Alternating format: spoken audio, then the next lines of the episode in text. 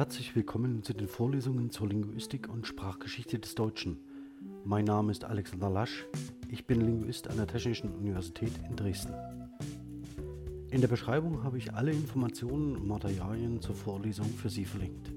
Besonders freue ich mich, wenn Sie vom Feedback-Formular Gebrauch machen. Haben Sie dafür im Voraus recht herzlichen Dank. Sie sehen heute die letzte Folge für die Vorlesung Reformationen und Revolutionen im Wintersemester 2020. Ich freue mich sehr, dass wir heute eine geteilte Sitzung haben werden, ähm, die ich vielleicht äh, Ihnen ganz kurz begründe in der Zusammenstellung. Zunächst einmal habe ich mir vorgenommen, einen Schnelldurchlauf durch die Themen der Vorlesungen äh, anzubieten und zum Zweiten mit Ihnen die Lieder zu analysieren und genauer anzuschauen, die Sie sich ausgewählt haben für die Beschreibung in der Vorlesung. Da das allerdings eine offene Reihe ist, würde ich ganz gern nach der Zusammenfassung heute den offiziellen Teil der Vorlesung beenden und mit Ihnen gemeinsam in Konferenz Ihre Lieder besprechen, gemeinsam analysieren und vielleicht noch die ein oder andere Anekdote mit einstreuen, warum Sie persönlich das Lied ausgewählt haben oder nicht. Und ich denke, das ist nichts für die große Bühne, das machen wir unter uns. Ähm, vielleicht ganz kurz, ich versuche mit einem Blick auf die Zeit, mich heute sehr zu beeilen und vor allen Dingen den, die Akzente noch einmal auf die zentralen Positionen zu setzen. Und würde ganz gern beginnen mit der theoretisch-methodischen Basis die für die Vorlesung war, die Diskurslinguistik oder die germanistische Diskurslinguistik nach Foucault. Ähm, wenn wir uns diese Basis genauer anschauen, dann ist ein, eine Setzung von Foucault zentral, nämlich die, dass die fundamentalen Codes einer Kultur, ähm, die ihre Sprache, ihre Wahrnehmungsschemata, ihren Austausch, ihre Techniken, ihre Werte, die Hierarchie ihrer Praktiken beherrschen, dass diese gleich zu Anfang für jeden Menschen die empirischen Ordnungen, mit denen er zu tun haben und in denen er sich wiederfinden wird, fixieren, nach die Ordnung der Dinge von Michel Foucault 1974. Warum setze ich das hier an den Anfang? Weil wir uns in der Vorlesung einen zentralen Gegenstand gesetzt haben, nämlich das Lied mit seiner Bedeutung für Reformationen und Revolutionen. Und diese Lieder typischerweise nicht zum Gegenstandsbereich einer eher am Text orientierten Linguistik gehören. Warum das so ist, habe ich im Verlauf der Vorlesung entwickelt. Jedenfalls haben wir es aber, wenn wir uns Lieder in diesen Kontexten anschauen, mit äh, sehr komplexen semiotischen Systemen zu tun, in denen wir auch nachdenken müssen über Rituale und damit sind Praktiken adressiert. Wir müssen nachdenken über Machtverhältnisse, wir müssen nachdenken über gesellschaftliche Verhältnisse, wir müssen nachdenken über je spezifische Kulturen zu ihrer je spezifischen Zeit mit ihren je spezifischen Bedingungen. Und all dies äh, fließt in die Interpretation von Liedern ein und deswegen brauchen wir diesen Startpunkt von Michel äh, Foucault. Ähm, des Weiteren, ohne äh, jetzt auf die Details einzugehen wollen, haben wir uns angeschaut sein spezielles Interesse am Zusammenhang von Diskurs, Macht und Wissen. Und dieser Machtbegriff, der, den er in den Fokus stellt, hat sehr viel damit zu tun, dass man sich über Machtstrukturen bewusst wird und mit dem Bewusstsein ähm, über Machtstrukturen erstmals in der Lage ist, gegen diese Machtstrukturen zu rebellieren. Also das heißt, eine Rebellion zu starten und dann in der Lage ist, auch zu reformieren und ähm, zu revolutionieren.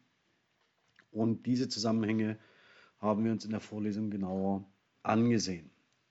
Im Zusammenhang mit dem Sprechen über spezifische Zustände in der ein oder anderen Gesellschaft ist das Argumentationsmodell von Wengeler äh, Thema der Vorlesung gewesen, der auf das Tuminsche Argumentationsmodell aufbaut und postuliert, dass Wiederholungen spezifischer Argumentationen zu Argumentationstopoi werden, die selbst nicht der Begründung bedürfen, wenn sie nur entsprechend häufig wiederholt werden und entrenched sind.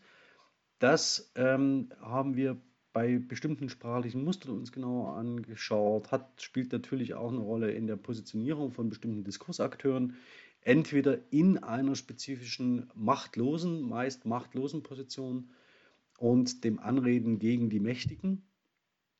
Das ist ähm, eine zentrale Position, die man auch in der Analyse ausbeuten. Des Weiteren haben wir uns in der Vorlesung mit dem Diskursakteursrollenmodell auseinandergesetzt. Hier prototypische Diskursakteursrollen nach Markus Müller.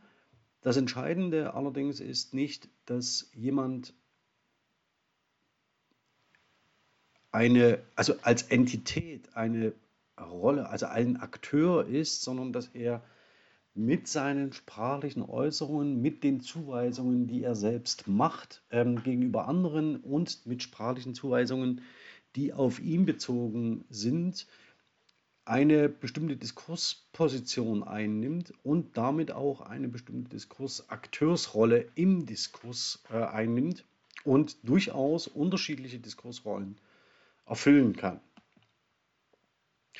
Des Weiteren haben wir uns ganz kurz nur mit der Forschung zur Multimodalität auseinandergesetzt. Hier noch einmal zur Erinnerung die Übersicht von äh, Stöckel. Es ging hier im Wesentlichen darum, dass wir auditive und visuelle Kanäle bedienen, nämlich Sprache und Musik oder Klang, und dass wir das in der Analyse zu berücksichtigen haben. Das fiel uns schwer genug, aber wenigstens haben wir die Lieder gehört. Wenn wir noch einmal auf den Machtbegriff zurückkehren, hat damit auch ganz wesentlich zu tun der Zusammenhang des Forschung oder der, der Forschungsgegenstand Sprache und Politik. Hier Werner Holly in seiner ähm, Arbeit Sprachhandlung, Sprachmuster, in äh, Kersten Sven Roth in Politik und Gesellschaft, in der er zentrales Kommunikationsmedium, also das symbolisch generalisierte Kommunikationsmedium der Politik als das der Macht ähm, kennzeichnet. Und wenn wir uns im Kontext von Reformationen und Revolutionen Lieder anschauen, ist zu erwarten, dass wenn es um Auseinandersetzungen zwischen Mächtigen und Ohnmächtigen geht, der Machtbegriff immer eine zentrale Rolle spielt und schlussendlich das Kommunikationsmedium ist, das auch in den Liedern verhandelt wird. Nur ganz kurz der Zusammenhang von Sprache und Politik hier mit den unterschiedlichen Gegenständen, dem Kampf um Wörter als Politics, dem äh, Polity, dem Lexikon und dem Handlungsfeld Policies, das in der Politolinguistik, in der sogenannten, äh, beschrieben wird. Zentraler war für mich ähm, der Zugang über die Partes Orationis und damit die politische Rede zum politischen Lied. Ähm, wenn Sie die äh, Beispiele sich in Erinnerung rufen, die in den exemplarischen Analysen eine Rolle spielten, werden Sie sofort ähm, den, äh, die Peroratio als den Redeschluss ähm, äh, in Erinnerung haben, in der es im Wesentlichen darum geht, dass man, wenn man über einen Beweis läuft, also das heißt eine Beschreibung der Situation, wie sie sich darstellt, dann einen sympathischen affektiven Zugang zum Publikum. Sie versuchen zu beeinflussen, also movere im Sinn dessen, was der Gegenstand jeweils erfordert, hier aus Cicero de Oratore. Dann haben wir den persuasiven Charakter nicht nur der politischen Rede, sondern auch des politischen Liedes eingefangen, so wie wir es in den letzten Wochen beschrieben haben. Also der, die persuasive Kraft des Liedes spielt hier eine Rolle. Das gleiche auch noch einmal im Bezug äh, durch äh, Klein, der die Grundmuster äh, politischer Rede ähm, wie folgt darstellt. Also ebenfalls gibt es eine Situationsbeschreibung, Prinzipien oder Werte. Es gibt eine Situationsbewertung, Situationsbewertung im Motivationstopos und Valuationstopos und schlussendlich im Finaltopos eine Zielorientierung. Und wenn Sie sich die Lieder zum Beispiel von Brecht und Eisler, also das Einheitsfrontlied oder das Solidaritätslied oder das, die Ballade vom Wasserrad in Erinnerung rufen, dann brauchen Sie nicht lang, um hier ein Lied entsprechend entlang der Grundmuster politischer Rede zu ordnen. Deswegen haben wir das am Anfang ähm, hier aufgeführt. Wenn wir noch einmal auf die Frage der Macht zurückkehrten, das war ja vorhin nur ganz kurz angeklungen als ein Kommunikationsmedium, das äh, als ein symbolisch generalisiertes Kommunikationsmedium für die Politik, dann ist es so, dass die Diskursanalyse nach Foucault hier ebenfalls wiederum ein Zitat von ihm aus Analytik der Macht auf Handlungen blickt als Handlungen, die auf Handlungen gerichtet sind und damit Handlungen ermöglichen oder einschränken, Freiräume gewähren oder sie verwehren. Und rechts sehen Sie die Hashtags, die wir während der ersten Wochen gesammelt haben, wenn wir auf die Frage geblickt haben, durch welche Haltungen zeichnen sich die Reformer und Revolutionäre aus, die wir uns exemplarisch immer zwischen der Vorlesung angesehen haben. Und ganz oben, das möchte ich nochmal explizit herausheben, ein Zitat aus Erich Mühsams Der Gefangene, ich soll und muss, doch will ich nicht. Und diese rebellische Haltung des Diskursakteurs, also der, ähm, des Diskursakteurs, der sich gegen eine Machtposition stellt und sie erduldet, ähm, gleichzeitig damit aber das System anprangert und ähm, sich in eine äh, Antagonistenrolle bewegt und dazu einlädt, mit ihm zu sympathisieren, ist ein genau solches Spiel, kommunikatives Spiel um Machtverhältnisse, wie wir es in den folgenden Liedern in dieser Vorlesung sehr, sehr häufig gesehen haben. Zu den Dispositiven der Macht sage ich jetzt insofern nicht viel, als mir es vor allen Dingen darauf ankam, dass wir uns nicht nur Sprache anschauen, sondern auch alle anderen kulturell relevanten äh, heterogenen Ensemble, die Gesagtes und Ungesagtes beinhalten. Und das wird in der Frame-Semantik relevant, aber auch in der Auseinandersetzung mit der Ritualforschung und auch mit den Interaktionsräumen und so weiter und so fort. Zur Frame-Semantik nur ganz kurz. Das hatten wir benutzt, um uns mit der Idee auseinanderzusetzen, dass Bedeutung aus Gebrauch emergiert, ebenfalls sowie die Strukturen. Das heißt, wenn Sie sich Lieder einprägen, und als Kinder lernen Sie Lieder relativ gut, dass sie sehr, sehr schnell auch die Werte, Normen und Ideen einer Gemeinschaft aufnehmen und gegen die es dann zu rebellieren äh, gilt oder die es zu reformieren gilt. Und gleichzeitig sind Lieder ein unglaublich guter ähm, Motor und äh, ein unglaublich gutes Vehikel, um neue Ideen lernen zu transportieren und ähm, im kollektiven Wissen meinen, fühlen und sollen zu verankern.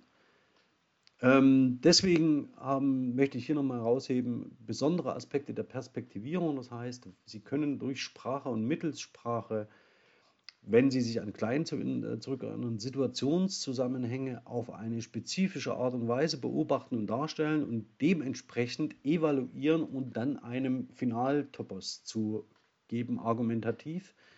Und genauso gut ähm, eignen sich dafür natürlich in der Darstellung nicht nur Perspektivierungsmöglichkeiten, obwohl sie mit Metaphern perspektivieren, sondern dass sie mit Metaphern ähm, sehr eindrücklich spezifische Situationen ähm, plastisch vorstellbar machen, die sich dann auch gut erinnern lassen. Also denken Sie hier beispielsweise an die Ballade vom Wasserrad, die voll ist von Metaphern, entweder über das Gewässer oder über Tiere oder über andere Dinge. Wir hatten hier in der Interpretation zahlreiche Isotopieketten und Metaphernketten identifiziert. Ähm, dann hatten wir geschaut auf Being Captivity, also das Metaphorisierung und Perspektivierung sind die Grundlage, sind Prämissen der kognitiven Linguistik und insofern auch Basis der Frame-Semantik. Werden uns dann genauer angeschaut. Being in Captivity ähm, im Rückgriff auf Erich Mühsams Der Gefangene. Ich zeige Ihnen hier nochmal ganz kurz den Frame-Eintrag, den müssen Sie jetzt nicht genauer anschauen. Und ähm, dann hatten wir so ein Schema ähm, aufgezeichnet, in dem es tatsächlich darum geht, dass äh, zentral derjenige ist, der gefangen ist und die Location, also der Ort, an der, ähm, dem jemand festgehalten wird. Weniger explizit wird im Frame Being in Captivity der Agent markiert, also der gehört nicht zum, zu den Core-Elementen. Und das macht es natürlich in so einem Lied wie äh, Der Gefangene von Erich Mühsam einfach ähm, über das Gefangensein zu sprechen, ohne den äh, Agent ähm, zu benennen, der einen gefangen hält. Denn tatsächlich geht es in diesem Frame nicht um genau diese Entität und das schützt davor, ihn zu benennen, was Erich Mühsam lebensbiografisch leider wenig geholfen hat. Ähm, daneben haben wir uns weitere Dinge angeschaut: Subordinates and Superiors, Subversion, Rebellion and Revolution und das an ganz unterschiedlichen Beispielen, die noch kommen werden. Rituale und Interaktionsräume als nächstes Großthema. Hier haben wir uns zunächst mit der Ritualidee auseinandersetzt. Hier geht es eben um etwas, das, wenn man im Kontext von Sprache und Politik denkt und im Kontext von kognitiver Linguistik sich bewegt, dass Rituale ein idealer Beschreibungsgegenstand sind, um eben zu zeigen, wie in bestimmten Handlungswiederholungen bestimmte spezifische Wahrnehmungsgegenstandsausschnitte immer wieder auf dieselbe Art präsentiert werden, wie Inklusions- und Exklusionsmechanismen werden, wie sekundäre Symbolsysteme ausgebaut werden. Äh, auch rituelle Handlungen stellen meistens spezifische Gesellschaftsentwürfe aus, die normativ sein können. Ähm, sie sind Sinnbild für Machtverhältnisse und ebenfalls wie Lieder. Deswegen, wenn man in Ritualen noch Lieder singt oder Lieder selbst als Ritualisierungen begreift, ideale Vehikel für Ideenlernen. Das zweite, Interaktionsarchitekturen und Interaktionsräume, darauf gehe ich jetzt nicht ein, ähm, nochmal speziell, aber gehört ebenfalls in diesen Zusammenhang. Multimodalität, auch das noch ganz kurz zum Schluss, hatten wir vorhin schon angerissen. Es ging uns hauptsächlich um Lieder ähm, im Kontext von Reformationen und Revolutionen.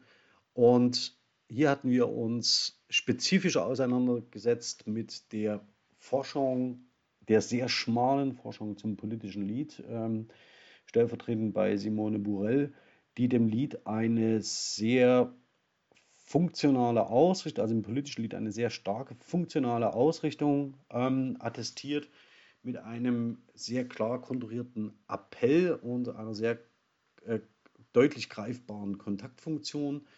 Ähm, und damit hatten wir versucht, einige Lieder zu analysieren und stießen aber damit auch an die Grenzen, denn grundsätzlich ist Liedern nicht nur eigen oder politischen Liedern nicht nur eigen, dass sie eine spezifische Funktion haben, die klar erkennbar ist mit einem klaren Appell, sondern sie haben natürlich auch immer eine eigene Ästhetik.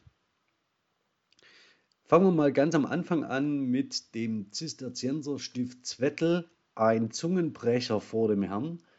Mir ging es hier vor allen Dingen darum, äh, um eine Idee, die man nicht vermuten würde, nämlich die, dass äh, in den Benediktinerordnungen, also der Regula Benedicti, die ganze Woche des monastischen Lebens durch das Singen des Psalters gegliedert ist. Also wir reden hier von 150 Psalmen und die mit der Vorstellung verbunden sind, dass wenn jemand nicht diese Psalmen singt, ähm, er seinen Aufgaben wohl nicht gerecht werden kann. Ähm, und man setzt sie zur Erziehung und Aufrechterhaltung der Ordnung ein, was allerdings das Revolutionäre daran ist ist, dass damit eine Reformation der Kirche aus dem Innenraum heraus organisiert wird. Und diese monastische Reformation setzt sich dann später in anderen Reformationsideen fort, in denen wiederum der, ähm, das Psalter oder das Singen von Psalmen eine herausragende Rolle spielt, und wir hatten uns im Kontext der Reformation Martin Luther seine frühen Psalmlieder angesehen. Hier der Psalm 130, ein Wallfahrtslied aus der Tiefe rufe ich Herr zu dir, das Luther umarbeitet im Kontext und in der Ideenlehre der Reformation mit den zentralen Sätzen sola gratia, sola fide, sola scriptura und solus Christus in ein, zum Beispiel ein Psalmlied wie dieses, aus tiefer Not schrei ich zu dir in der Erfurter Fassung von 1524, ähm, in den ich tatsächlich ihn einzelne, an einzelnen Passagen und Textsätzen ähm, äh, Textpassagen äh, versucht habe nahezubringen, wie sich die Grundideen der Reformation in so einen Liedtext einschreiben, sodass sie kaum hörbar sind und nur für diejenigen, die tatsächlich mit, der, mit den zentralen Ideen der Reformation vertraut sind, ähm, greifbar werden. Also es steht bei deiner Macht allein, die Sünden zu vergeben, dass man eben nicht der Werkgerechtigkeit folgen soll, ähm, dass das Wort im Mittelpunkt steht und so weiter und so fort. Das Ganze und deswegen nochmal die Rückkehr zu den Interaktionsarchitekturen verfestigt sich symbolisch in zum Beispiel Kirchenräumen, die zentrale, äh, das zentrale Merkmal hier, das Altarbild äh, in der Wittenberger Stadtkirche mit dem eben gezeigten Bild Martin Luthers, also der auf den Gekreuzigten weist, in dem Mittelfeld des Altars. Als nächstes hatten wir uns in exemplarischen Analysen sehr unterschiedliche Phänomene angeschaut und ich bin immer noch froh darüber, dass ich mit Ihnen Weihnachtslieder ohne Weihnachten mir genauer anschauen konnte. Und zwar konkret ähm, aus der ehemaligen DDR, also sehr jungen Liedern, die zur Weihnacht gesungen werden. Nicht die Weihnachten thematisieren oder das Weihnachtsereignis, sondern zur Weihnachtszeit gesungen werden. Sie stellten zentrale Begriffe in den Mittelpunkt, nämlich Frieden und Freude. Ähm, fangen wir zunächst erstmal mit dem Friedensbegriff an. Hier noch einmal an dieser, also wirklich gut getroffenen Fotografie. Je stärker der Sozialismus, desto sicherer der Frieden, der sich mit der Friedensideologie ähm, in diesem Lande, dieser Ide Ideenlehre verbinden lässt, nämlich dass der Frieden zu äh, bewahren ist und dementsprechend gut geschützt sein muss. Ähm, und dass ein Frame, nämlich der Defending Frame, der hier zentral wird, nämlich dass es so etwas gibt, was schützenswert sei wie der Frieden, dass es so etwas gäbe wie die sozialistische Gemeinschaft, die den Frieden schützt, und zwar gegen die Aggression des Kapitalismus und des Imperialismus, so die offizielle Doktrin. Und das Ganze verbunden mit der Idee davon, dass man Kultur als Ersatzwährung konzeptualisierte, das heißt eine Kultur, die, äh, dass man auf, die, äh, auf den kulturellen Wert und auf Ästhetik äh, am Theater, am Film, in der Musik unglaublichen Wert legte. Und dass wir somit eine ganz eigenwillige Mischung haben, nämlich unglaublich ähm, qualitativ deutlich erkennbar hochwertige Lieder, die Frieden als den zentralen Begriff verarbeiten und daneben noch die Freude. Ähm, wir hatten uns dann äh, ein Lieder des Albums Sind die Lichter angezündet genauer angesehen und stehen geblieben und darauf kam es mir schlussendlich an. Äh, das Lied Sterne über stillen Straßen von Egon Günther. Äh, wir haben alle Merkmale, die wir in den Liedern ähm, einzeln durchgesprochen haben, in diesem Lied nachweisen können. Es geht zunächst um die Freude, es geht um ein Leuchten und ein Licht und dann ganz eigenwilligerweise, also die, der Anklang auch an christliche Metaphorik, ähm, das hatte ich alles äh, äh, einzeln durchdekliniert, also das Wunderbare im Singen, das Feierliche, die tausend Herzen, äh, aus denen der Ruf dringt und so weiter und so fort. Entscheidend war in der Analyse, dass die dritte Strophe ähm, auf diesem Album nicht eingesungen wird. Und das ist tatsächlich äh, bemerkenswert, denn in der dritten Strophe wird dies wird klar, dass hier eine neue, neue Ideenlehre besungen wird und nicht mehr die tradierte. Und ausgerechnet diese Strophe wird nicht ähm, mitpubliziert auf dem Album und den Slogan oder das Motto der Friedenspolitik der ehemaligen DDR sehen Sie in der Strophe 4.4 realisiert Frieden, wir bewahren dich. Ja, kommen wir zum nächsten Wacht auf, Verdammte dieser Erde. Ähm, hier stand das politische Lied im Mittelpunkt oder das Arbeiterlied, wenn man so will. Ähm, ich habe nicht geblickt auf die Lieder in der äh, in der Rechten, das heißt das nationalsozialistische Lied. Vielleicht ganz kurz an dieser Stelle würde ich das gerne noch einmal nachholen. Warum ich das nicht gemacht habe, hat vor allen Dingen äh, einen Grund. Ich spiele nicht in der Vorlesung das Horst-Wessel-Lied aus. Das mache ich nicht. Ähm, auch wenn es äh, aus einer Beobachterperspektive nachvollziehbar wäre, dass man das macht.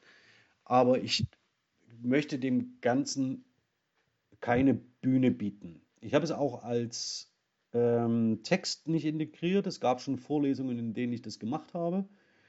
Und vor allen Dingen die Liederpraxis in der, in der ehemaligen Jugend, in der Jugendorganisation der Nationalsozialisten, also in der Hitlerjugend ähm, und im B, äh, Bund Deutscher Mädchen, dass äh, hier vor allen Dingen ein Frame angezettelt wird oder ein Frame genutzt wird, der unter äh, Religious Belief läuft, in der sich Adolf Hitler und Ferdinand von Schirach als ähm, in religiöse Metaphorik einkleiden und sich als Führer eines religiö religiösen Kultes stilisieren. Und in diesem Kult wird gesungen. Ähm, dafür war jetzt in der Vorlesung äh, leider kein Platz mehr.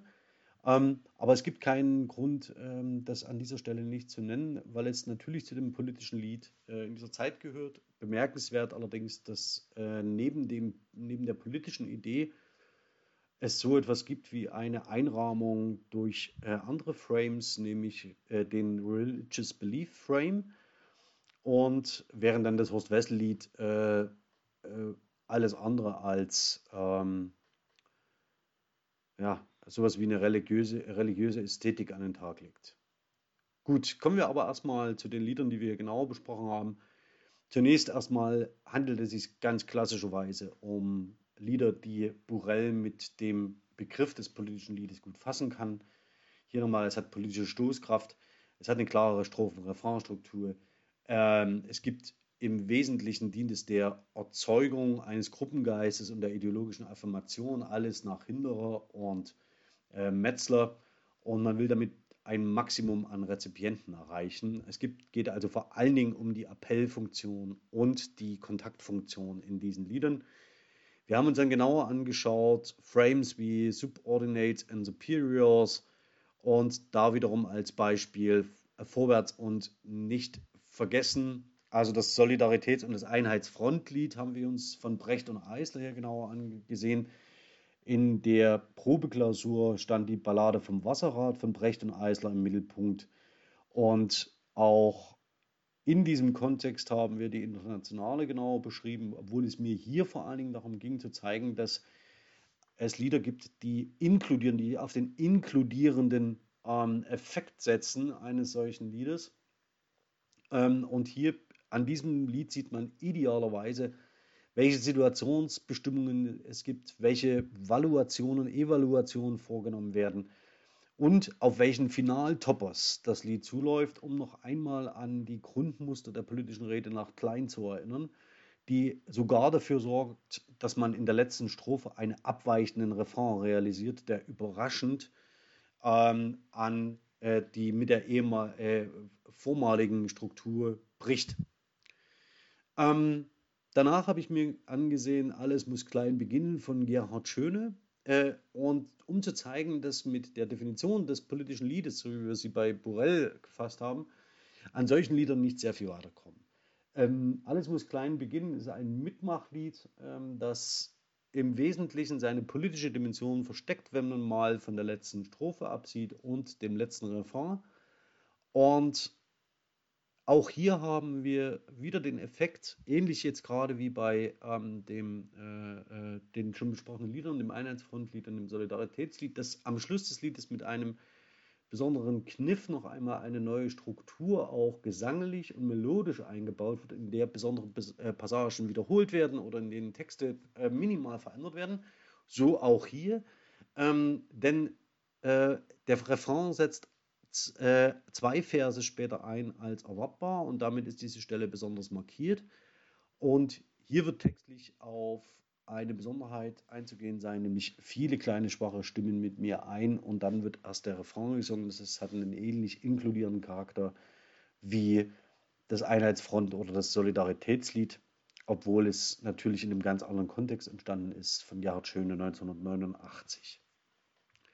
Ebenfalls ähm, angesehen habe ich mir dann von Ihnen mit dem Gesicht zum Volke ein Lied von 1989, das besonders durch ähm, seine Sozialsymbolik auffällt. Also wir hatten uns hier den speziellen Friedensbegriff von Schöne genauer angeschaut, ähm, nämlich dem Frieden ohne Waffen, also der dem der der offiziellen Ideelehre der DDR diametral gegenüberstand. Also der Friede muss bewaffnet sein, also um ihn zu bewahren und äh, Frieden schaffen ohne Waffen, das wäre das Konzept, ähm, das dem entgegenstand.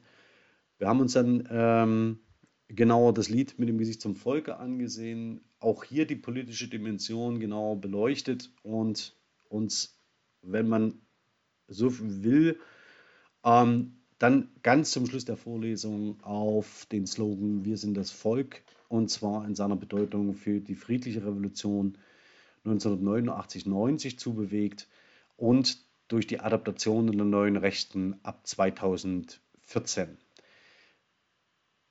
Es ist mir noch einmal wichtig zu betonen, dass in der friedlichen Revolution, die heißt ja nicht umsonst so, äh, 1989 zwei zentrale Begriffe oder zwei, drei zentrale Begriffe im Mittelpunkt standen, nämlich auf, dem, äh, äh, auf der einen Seite ähm, mit Pazifisten wie Schöne der nicht bewaffnete Friede, also die friedliche Auseinandersetzung, zu der in der Auffassung der Revolutionäre 89, 90 der Dialog gehörte als ein zentrales Mittel des sozialen oder des friedlichen Widerstandes. Ähm, mit, der, mit dem Slogan Wir sind das Volk ähm, kann man, glaube ich, nicht deutlicher, aus, deutlicher ausdrücken, äh, dass man eine eigene Zustandszuweisung und eine Situationsdefinition vornimmt, die gänzlich ohne Appell daherkommt, und dieser Appell bleibt wie vieles in der friedlichen Revolution implizit und bricht sich nach und nach faktisch Bahn.